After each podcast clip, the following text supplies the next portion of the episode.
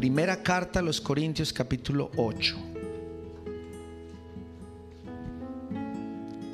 Dice así, en cuanto a lo sacrificado a los ídolos, sabemos que todos tenemos conocimiento. El conocimiento envanece, pero el amor, ¿qué hermanos? Edifica. Y si alguno se imagina que sabe algo, aún no sabe nada como debe saberlo. Pero si alguno ama a Dios, es conocido por él. Acerca pues de las viandas que se sacrifican a los ídolos, sabemos que un ídolo nada es en el mundo y que no hay más que un Dios. ¿Cuántos decimos amén, hermanos? Amén a esto. Pues aunque hay algunos que se llamen dioses con D minúscula, sea en el cielo o en la tierra, como hay muchos dioses y muchos señores, para nosotros sin embargo, solo hay un Dios, el Padre, del cual proceden todas las cosas, y nosotros por Él, y un Señor, Jesucristo, por medio del cual son todas las cosas, y nosotros por medio de Él. Verso 7 pero no en todos hay este conocimiento, porque algunos habituados hasta aquí a los ídolos comen como sacrificado a ídolos y su conciencia, siendo débil, se contamina. Verso 8, si bien la vianda no nos hace más aceptos ante Dios, pues ni porque comamos seremos más, ni porque no comamos seremos menos. Pero mirad que esta libertad vuestra no venga a ser tropezadero para los débiles, porque si alguno te ve a ti que tienes conocimiento, sentado a la mesa en un lugar de ídolos, la conciencia de aquel que es débil no será estimulada a comer lo sacrificado a los ídolos y por el conocimiento tuyo se perderá el hermano débil por quien Cristo, ¿qué hermanos? Murió. Últimos dos versos. De esta manera pues, pecando contra los hermanos e hiriendo su débil conciencia contra Cristo, pecáis. Y verso último, por lo cual si la comida le es a mi hermano ocasión de caer, no comeré carne cuando, hermanos. Qué duro verso para los regios, ¿verdad? No comeré carne jamás para no poner tropiezo a mi hermano. Era un 7 de diciembre de 1941, una hermosa mañana de un domingo en una isla hermosísima, podríamos decirla paradisiaca. Habían estado los radares puestos y habían identificado algunos puntos en los radares, pero no le, no le tomaron importancia. La alerta se confundió con algunos aviones que se habían solicitado previamente para llevar alimentos y otros enseres para aquella isla y aquel archipiélago hawaiano se incendió ese día y en solo dos horas murieron 3.581 personas.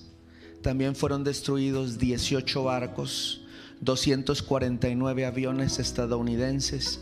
El 7 de diciembre de 1941 queda en la historia de Estados Unidos como la tragedia de Pearl Harbor.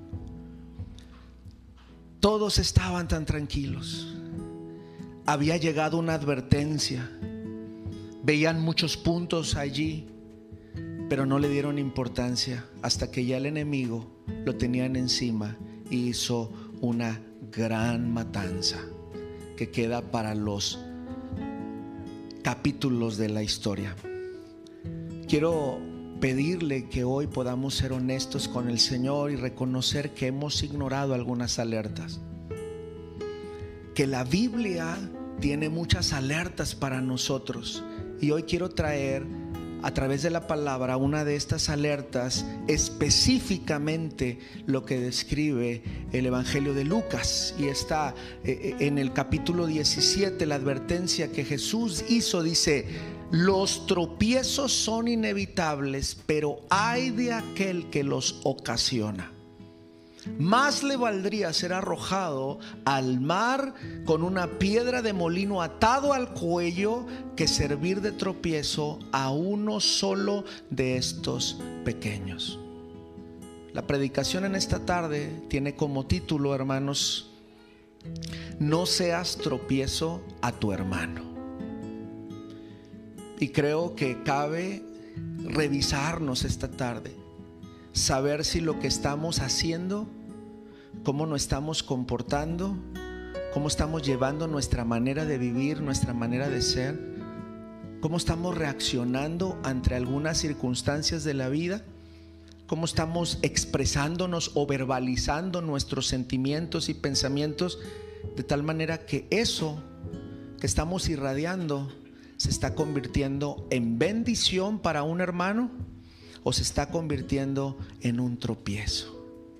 Y Jesucristo fue muy enfático diciendo, sabes que cualquiera que haga tropezar a uno de estos pequeños. Y cuando se habla de pequeños son aquellas personas que van apenas comenzando en el Evangelio de Jesucristo. Porque si usted se acuerda, cuando Jesús está en este diálogo con Nicodemo, le dice, es necesario que nazcas de nuevo. Y cuando uno nace al Evangelio, ahí comienza su vida espiritual. Puede tener usted todas las décadas.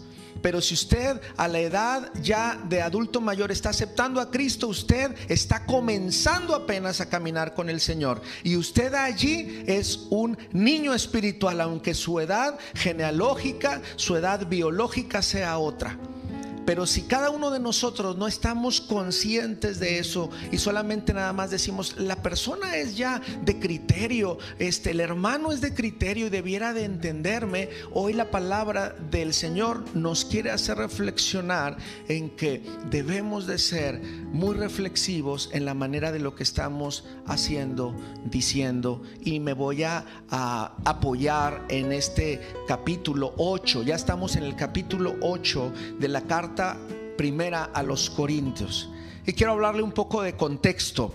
Corinto era una importante y abundante ciudad griega, ya lo hemos visto. Y el apóstol Pablo pasó allí 18 meses un año y medio eh, durante su segundo viaje misionero, fundó allí una iglesia. Y si usted quiere saber más de esto, le invito a que vaya a Hechos 18, no tenemos tiempo, pero Hechos 18 habla cómo el apóstol Pablo funda esta iglesia y cómo amaba el apóstol Pablo aquella iglesia con la que solamente estuvo un año y medio pero la había visto nacer y le había costado y le había dado sus dolores de cabeza y por eso algunos temas que hemos visto desde que comenzamos la carta es en esta, en este, en esta paternidad espiritual que siente el apóstol Pablo por nuestros hermanos en Corinto. Él es el que eh, eh, fundó, él es el que hizo esta iglesia por la ayuda, con la ayuda de Dios. Al terminar su visita a Corinto, Pablo se marcha y se fue a visitar a otros lugares como Éfeso, Jerusalén, Antioquía, Galacia y todo esto está registrado en Hechos capítulo 18. Después de salir de Corinto, Pablo escribe una carta a los cristianos de Corinto para responder las inquietudes. ¿Por qué? Porque se fue Pablo y empezaron a suceder algunas cosas empezaron a haber ciertas inquietudes y yo creo que hasta a esta altura nos hemos dado cuenta de qué está sucediendo. Eh, pero vamos a enfocarnos específicamente al capítulo 8 y si usted se da cuenta del capítulo 8, 9, 10 y hasta el 11 eh, está hablando de lo que tiene que ver con el alimento, con la convivencia y, yo solamente me, voy a enfocar al, al capítulo de 13 versículos que es el 8. Y tiene que ver, hermanos, con que el tema de Pablo que presenta en este capítulo es si es permisible que los cristianos coman carne sacrificada a los ídolos. Y le voy a poner un poquito más de contexto. La carne sacrificada en los altares paganos en aquel tiempo en Corinto usualmente se dividía en tres. Una parte, una porción era quemada en honor al dios Zeus, póngale usted un nombre. Si aquella persona llevaba una gran res, esta gran res se partía en tres y una tercera parte era quemada totalmente en honor del dios griego que usted le ponga el nombre. La otra parte era dada al adorador que llevaba esta ofrenda y él se la llevaba a su casa para que comiera carne asada con él, su familia y todos sus amigos. Y la otra tercera parte se la entregaban a los sacerdotes del dios griego que usted le ponga el nombre. Y los sacerdotes la mayoría, estos sacerdotes paganos, la mayoría de las veces no se podían comer tan, tanta carne. Así que lo que hacían es que pusieron un comercio de carne, ¿sí? alrededor de los templos de sacrificio. Y no solamente carne eh, como, como, lugares de, carnicería o, o, de carne sin cocinar, sino los mismos restaurantes, porque ahí prácticamente cocinaban para que la gente que fuera allí bueno, pudiera degustar la comida. Avanzando en todo esto, quiero decirle que la carne servida y vendida en el templo pagano generalmente era más barata. Por lo tanto, al igual que ahora, a la gente le gustaba regatear, incluyendo a los cristianos. Levante la mano a los que les gusta regatear, hermanos. Confesemos, ¿es lo menos? Esa, esa preguntita. Usted va al tianguis y ya le dijeron, pero ¿verdad que ese es el último precio? Sí, no, no, no, no, está fea esa. Bueno, ¿cuánto me da? Y todavía uno le camina dos pasitos más, ¿ve? Así como para que se vea la indiferencia y voltea y dice, ya con ganas de hacer negocio, ¿cuánto es lo menos? Cada quien tiene su estilo ya para que se vaya, ya para que no se la lleve, ya para que no le, le gaste. Yo sé que muchos de nosotros nos dedicamos al comercio y hemos utilizado o nos han aplicado estas estrategias, ¿verdad? Entonces pedimos perdón por ello. Pero eso es lo que sucedía. Hermanos involucrados en una sociedad donde el mover de la carne o el mover de, de las carnes rojas o las carnes de animales tenía que ver y estaba relacionado directamente con toda la cultura y la sociedad. Había gente que se había salido, lógicamente, de este mundo y para ellos les calaba en la conciencia poder ir a comprar un trozo de carne ahí y llevarlo a preparar a su casa. Porque los trasladaba a su pasado y entonces se sentían tan mal que decían, yo no puedo comer de eso. Porque eso significa que yo estoy regresando a todo lo que lo que yo era antes. Y los 13 versículos el apóstol Pablo los maneja de manera magistral porque va diciendo, miren, vamos a aclarar algo. Los dioses no son nada. El único que es aquí, el bueno es Dios Todopoderoso, del cual provienen todas las cosas. Amén, hermanos. Y el Señor dice, Señor Jesucristo.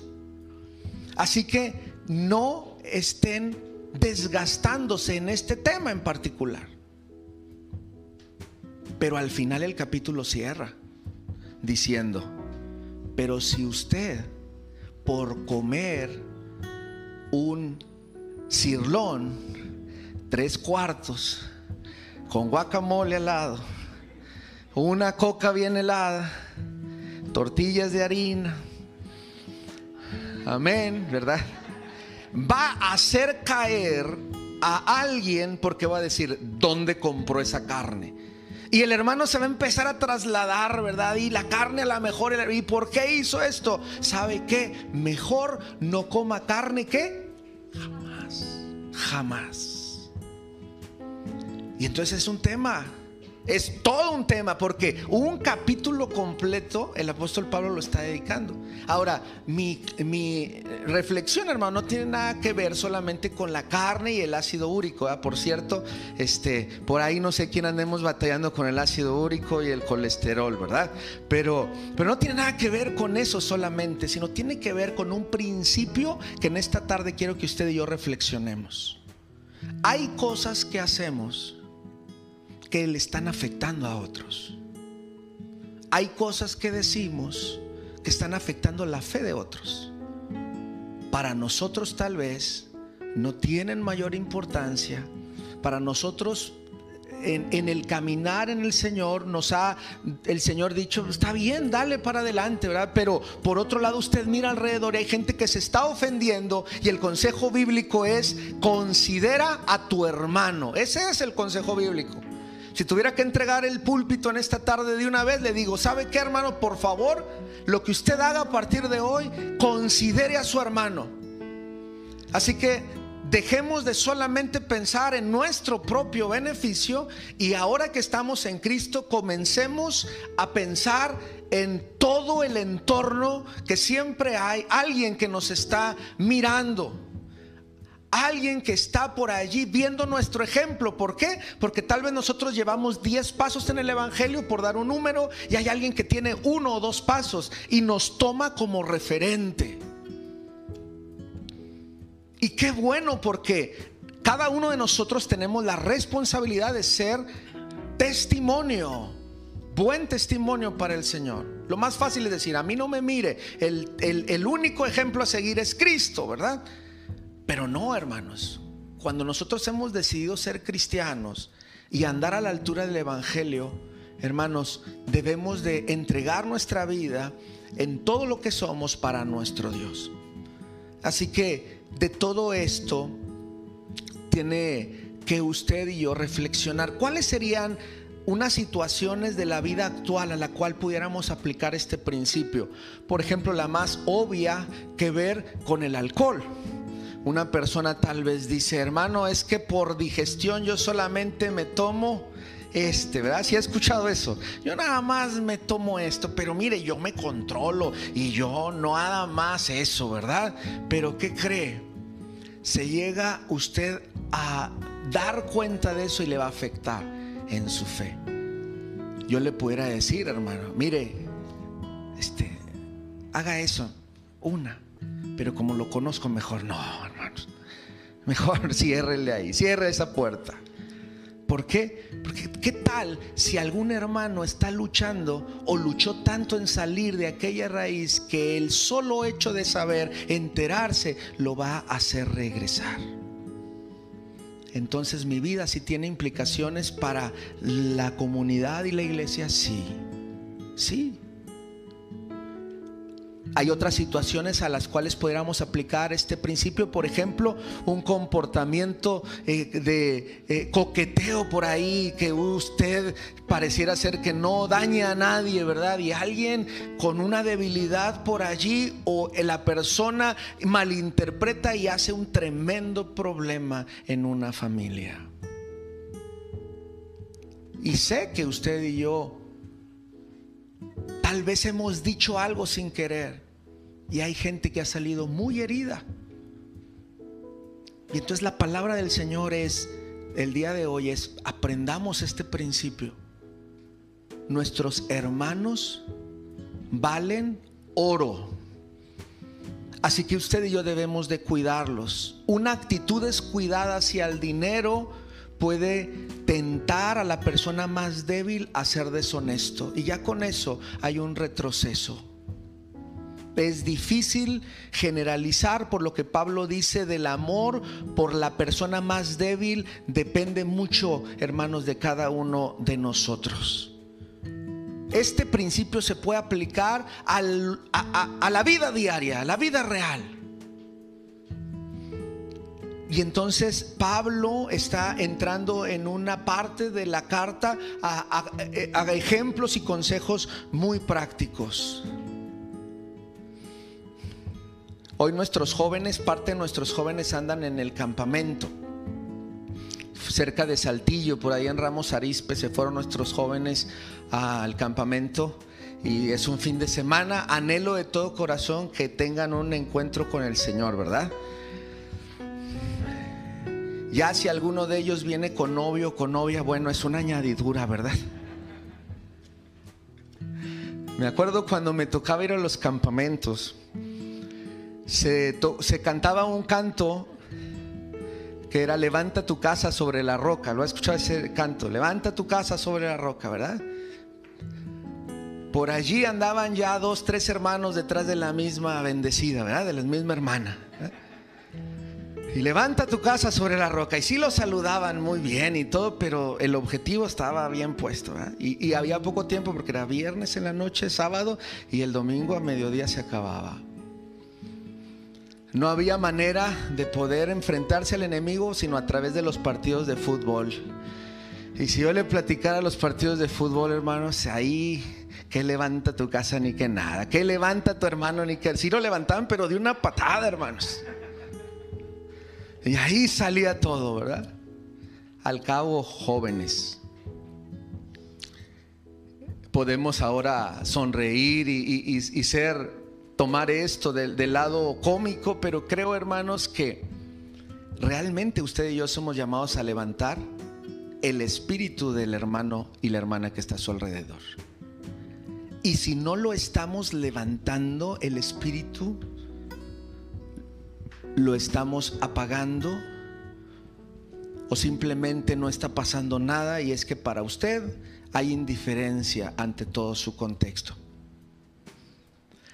Eh, la pregunta en esta tarde directa para cada uno de nosotros es, ¿hemos sido piedras de tropiezo para alguien? ¿O alguien se ha convertido en una piedra de tropiezo para nosotros? ¿Cómo nos hemos sentido? ¿Hemos batallado para levantarnos? Llevamos ya uno, dos, tres, cuatro años y todavía no nos podemos levantar. Nos hemos sentido decepcionados, tristes. Ser piedra de tropiezo es ser la persona que hace que otro caiga o se tambalee. Pero entendemos esto, una piedra es algo que se encuentra en el suelo. Es un objeto que interfiere con la libertad de espacio. ¿Qué hace que tú te tengas que desviar de tu paso en el camino? Si no lo hace a usted tropezar, esa piedra puede ser grande o pequeña. Si es grande, nos va a desviar porque le vamos a sacar la vuelta.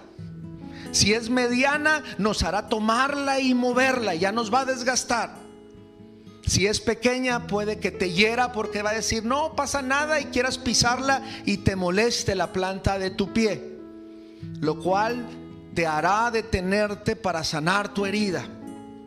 De todos modos, esa piedra hará que nuestra mente cambie de modo de pensar en cualquier momento. Por lo tanto, escuche bien lo que le voy a decir. Una persona que se convierte en piedra de tropiezo es una persona que se encuentra en el suelo y esta persona quiere llevarte al suelo donde ella está. Así que es necesario hoy darnos cuenta la altura que Dios quiere que usted y yo tengamos en el Espíritu.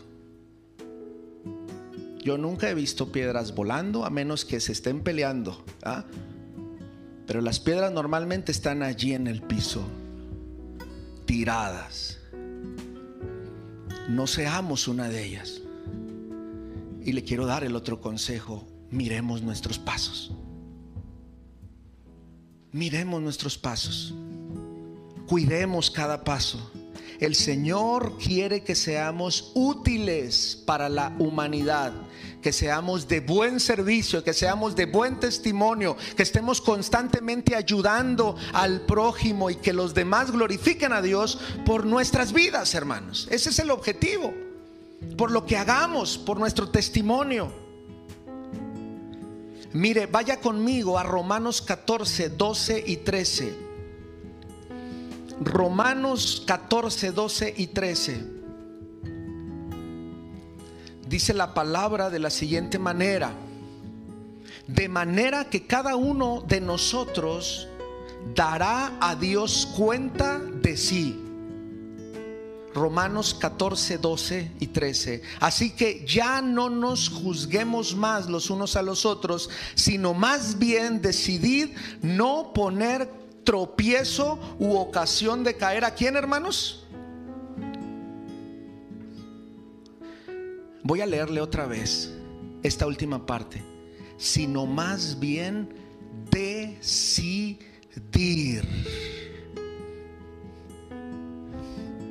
A veces tenemos todo para decir, a esta persona me hizo daño.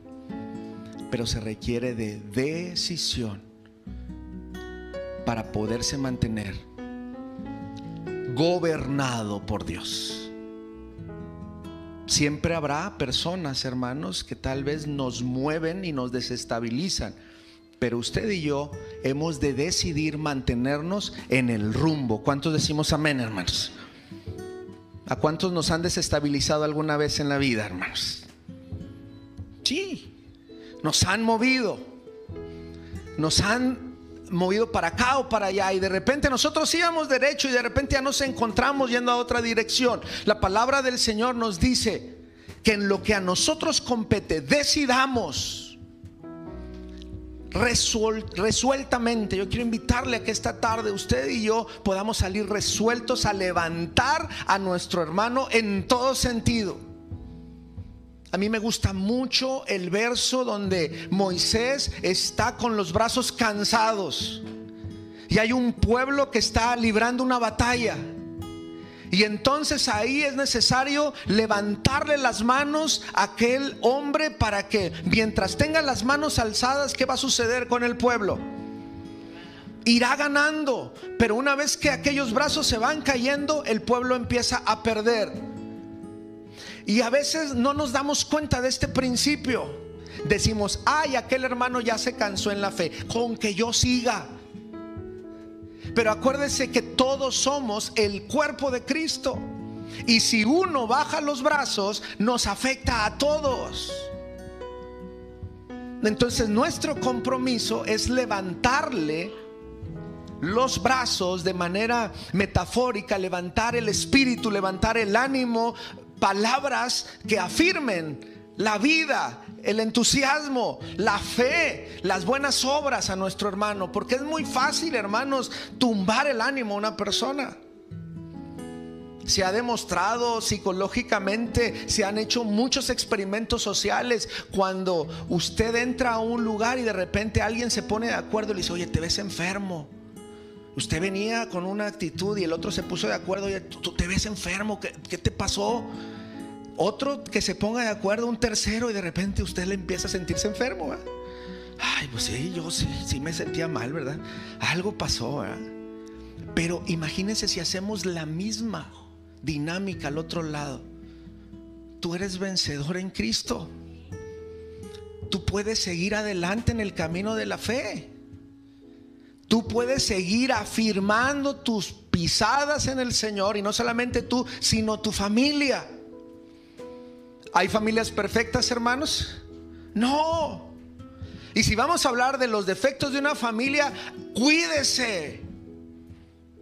Los japoneses tienen una frase, dicen, no avientes piedras al cielo cuanto tu techo es de cristal.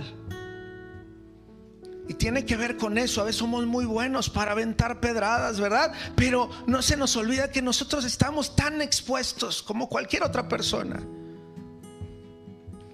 Hablamos de debilidades de otros y qué decir de las nuestras. Hablamos de las debilidades de una familia y qué decir, hermanos, de nuestras familias. Así que el compromiso en esta tarde es tomar este tema en positivo para nuestra vida. Estamos a la mitad del año prácticamente, amados hermanos. Se va bien rápido este año. ¿A qué se compromete usted y a qué me comprometo yo ahorita en la mitad del año? A no ser tropiezo de mi hermano, al contrario, ser algo que lo catapulte, ser algo que lo levante, que lo impulse, algo que le ayude al amor, lo motive al amor y a las buenas obras. Me acuerdo hace un tiempo alguien me habló para decirme que estábamos gastando mucho dinero en las brigadas médicas que hacíamos allá afuera. Que si no teníamos otra manera de gastar o desperdiciar el dinero. Y yo estuve a punto de decir muchas cosas como pastor. Y solamente agradecí la llamada, la preocupación. Y le dije, ¿sabes qué? Ora por nosotros Ora por nosotros para que el Señor nos siga ayudando, nos siga dando visión, nos siga permitiendo ver más claro. Tal vez si nos estamos equivocando. Soy pastor novato y tal vez sí, sí, lo confieso que tal vez estoy cometiendo errores, pero ora por mí. No, es que esto y esto. Colgamos. Y después reflexionaba, hermanos, que si no hubiéramos hecho esto, hoy aquí el hermano Félix no estuviera, hermanos. Y doy gracias a Dios porque valió la pena la inversión. El hermano Melesio que duerme en el Señor no hubiera llegado a esta iglesia. Mi hermana Rocío que un día vino a ayudar por invitación de mi hermano Mauro. Y siempre va a haber gente que critica. Siempre va a haber gente que se opone. Siempre va a haber gente que cuestiona. Siempre va a haber gente que te dice, ¿y por qué haces esto? Pero si le platico, hermano, que de repente de diferentes lugares llegaba el recurso para hacer lo que pareciera ser tan ostentoso allá afuera y que la iglesia no invertía, no gastaba más, lo único que gastaba eran las calorías porque si era mucho trabajo, ¿se acuerdan, hermanos? Había que empezar desde bien temprano y sacar sillas y meter sillas y poner esto. Pues sí gastábamos las calorías, pero mire, más saludables estamos ahora, gracias a Dios. Pero era todo. Dios abría las ventanas de los cielos y el municipio nos ayudaba. ¿Se acuerda de eso? Llegaban recursos hasta del extranjero, como fuimos testigos hace 15 días de hermanas que ni conocíamos y sembraban para el Señor. Y yo digo, ¿cómo el Señor siempre está allí para levantar el ánimo, hermanos? Tiene usted dos maneras de mirar las adversidades de la vida. Y es creer todo lo que está frente a usted y, tumbarse y caerse y mantenerse en el piso. O sabe que levantar el ánimo y decir, sabes que esto me va a ayudar para seguir adelante.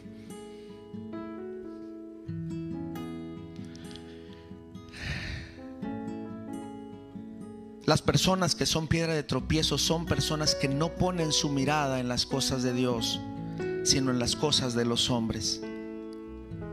Ponga atención a esto. Jesús tenía un propósito eterno y Él vino aquí a la tierra a morir por cada uno de nosotros.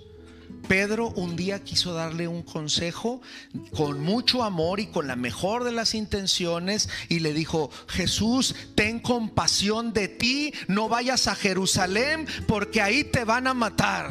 ¿Y qué dijo Jesús? Apártate de mí, Pedrito. ¿eh?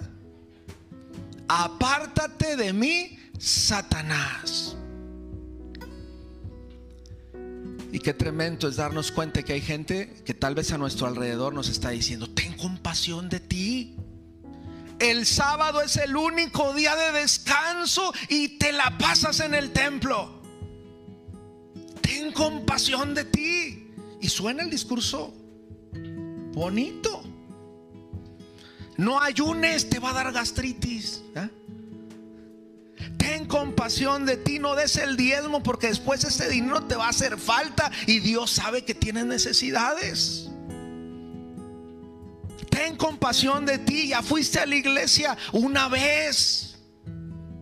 No seas tan fanático o fanática. Ten compasión de ti, porque mira, cuando no estabas yendo a la iglesia te iba más bien y ahora parece que te están lloviendo los problemas ten compasión de ti. Y yo quiero invitarle en el amor del Señor que conteste como Jesús. Apártate de mí, amado. Muchos pueden dar aparentemente buenos consejos, hermanos, pero quiero invitar a que usted reflexione qué es lo mejor para su vida y para su espíritu. ¿Qué es lo mejor para su vida y para su espíritu? Y si atrás en su vida no encuentra algo de lo cual aferrarse, porque tal vez han sido tragedias, han sido tristezas, han sido lágrimas, quiero invitarte que se agarre de el futuro de la esperanza que tenemos en Cristo, en la resurrección, hermanos. Porque usted y yo tenemos la opción de mirar la vida con esperanza. De mirar la vida con esperanza. Primera de Corintios a través del capítulo 8 nos ha puesto a pensar en cuántas personas tal vez ya no vienen a la iglesia porque tal vez nosotros dijimos o hicimos algo. Y hoy tenemos que salir más consciente de nuestra vida, más consciente de lo que hacemos y también de lo que no hacemos. Pablo habla de los recién convertidos. Hay cosas que esperan ya no ver en los hijos de Dios, porque tal vez a nosotros nos consideran maduros en la fe y no estamos comportándonos como maduros en la fe. Así que la palabra ahí está. Aplicación de toda esta reflexión. El capítulo 8 de Primera de Corintios dice, nuestro conocimiento es incompleto. Si nosotros pensamos que sabemos mucho, hoy el apóstol Pablo nos tumba de la nube y dice, realmente no sabemos tanto. No sabemos tanto. Y lo que es más importante es, en lugar de saber, es tener amor. Tu amor es más importante que tu conocimiento a la persona que esté a su lado, dígale, si sabes mucho pero no tienes amor, solo seremos, bueno, estos ya no suenan, pero los como los platillos, los címbalos que solamente suenan y ya es todo. El apóstol Pablo en, en este capítulo 8 nos está diciendo, es más importante tu amor que tu conocimiento, porque si solamente tienes mucho conocimiento, el, conocimiento solamente dice la palabra hincha, inflama. Y puedes ser el mejor en, en, la palabra y en la ley y todo eso, pero no tienes, hermano, amor. Y así que es lo que el Señor nos está diciendo en esta tarde. Ahora, no estoy diciendo que no nos preparemos, no estudiemos, no leamos, los jóvenes no se preparen, no, no, lo que tiene que ver es que todo lo que hagamos tiene que ir envuelto en el amor a través de Cristo. La tercera aplicación es, la comida no lo es todo, ni tampoco nuestros derechos. Estamos en una sociedad donde lo primero es satisfacernos. Y la Biblia nos está diciendo, sí, está bien, está bien, la, comida, tú puedes tener esta libertad, pero la comida no es todo. Es más importante, ¿quién? Tu prójimo. Y también es más, si el que estés reclamando tus derechos está haciendo que se vaya alguien porque tú hiciste o dejaste de hacer, pero tus actitudes están matando la fe de alguien, entonces tienes que detenerte. Y si no te detienes, la cuarta, el cuarto punto es podrías pecar para Cristo. Es lo que dice la última parte de este capítulo.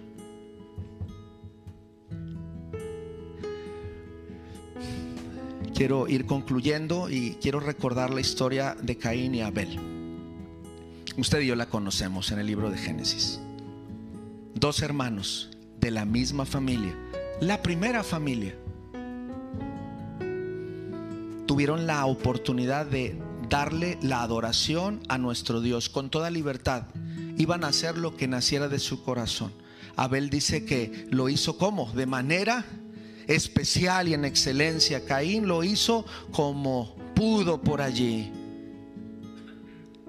Y Dios sonrió a la adoración de Abel.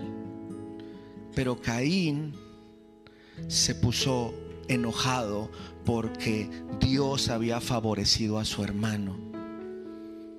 Y en lugar de imitar su entrega al Señor, en lugar de imitar su adoración, en lugar de imitar su excelencia para hacer las cosas para Dios, procuró hacerle daño, hermanos.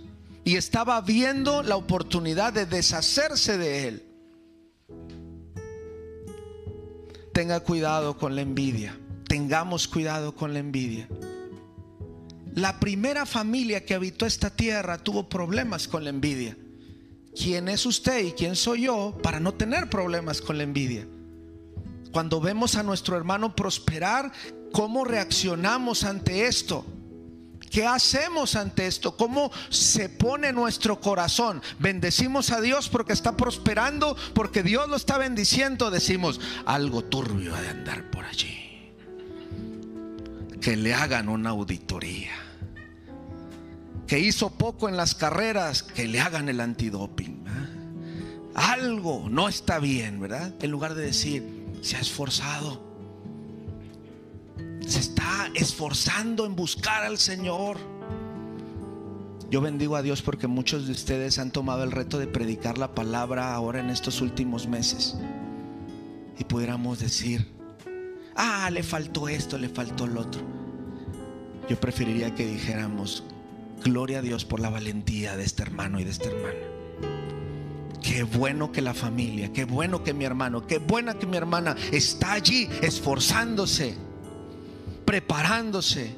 Y si hablamos de que nos falta, a todos nos falta, ¿o no, hermanos? A todos nos falta. Así que que el espíritu de Caín no habite en su corazón. El espíritu de Caín es hipócrita. El espíritu de Caín dice, ven,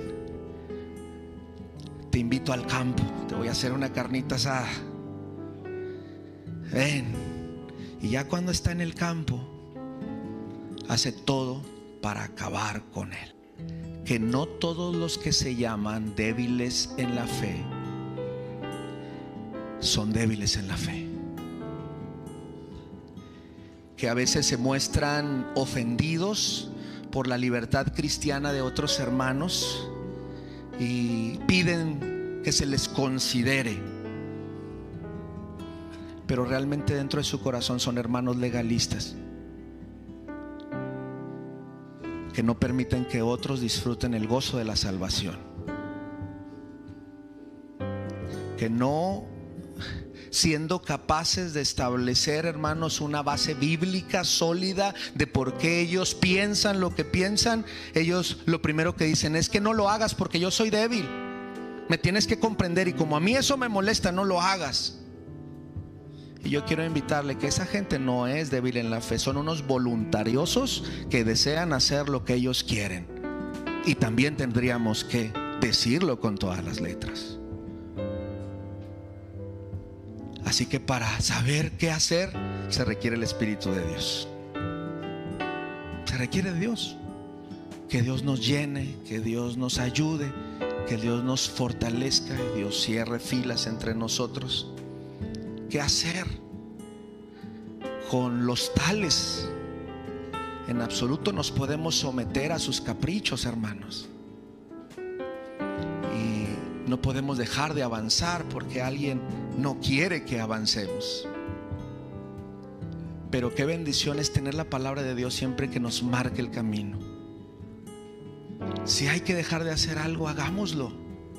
Si hay que seguir adelante, sigamos adelante pero que nuestra vida tenga esta conciencia.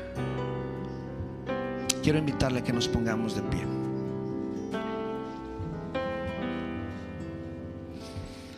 Hay dos escenarios a través de esta reflexión bíblica y una es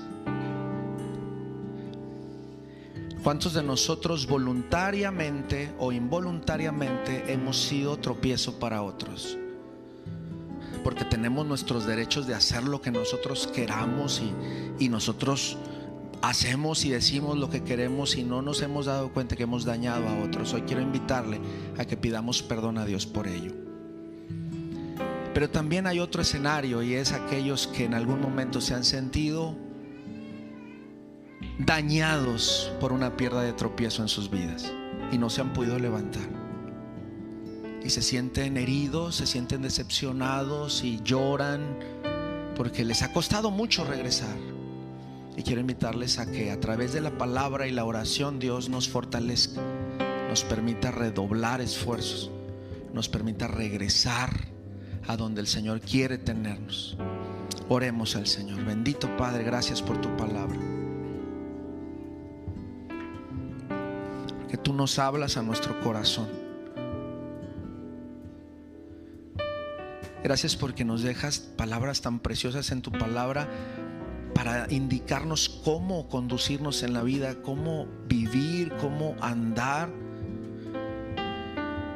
Como iglesia necesitamos, Señor, de tu Espíritu Santo que nos gobierne, que gobierne nuestros pensamientos, que gobierne nuestros sentimientos, que gobierne nuestros cuerpos. Te pedimos perdón, Señor, si hemos sido negligentes, irresponsables. Hemos sido voluntariosos tal vez. Y en la bandera de ser débiles en la fe hemos hecho cosas, Padre, irresponsables. Hoy quiero pedirte que nos permitas volver al camino. Santifícanos en tu verdad. Tu palabra es verdad, Señor.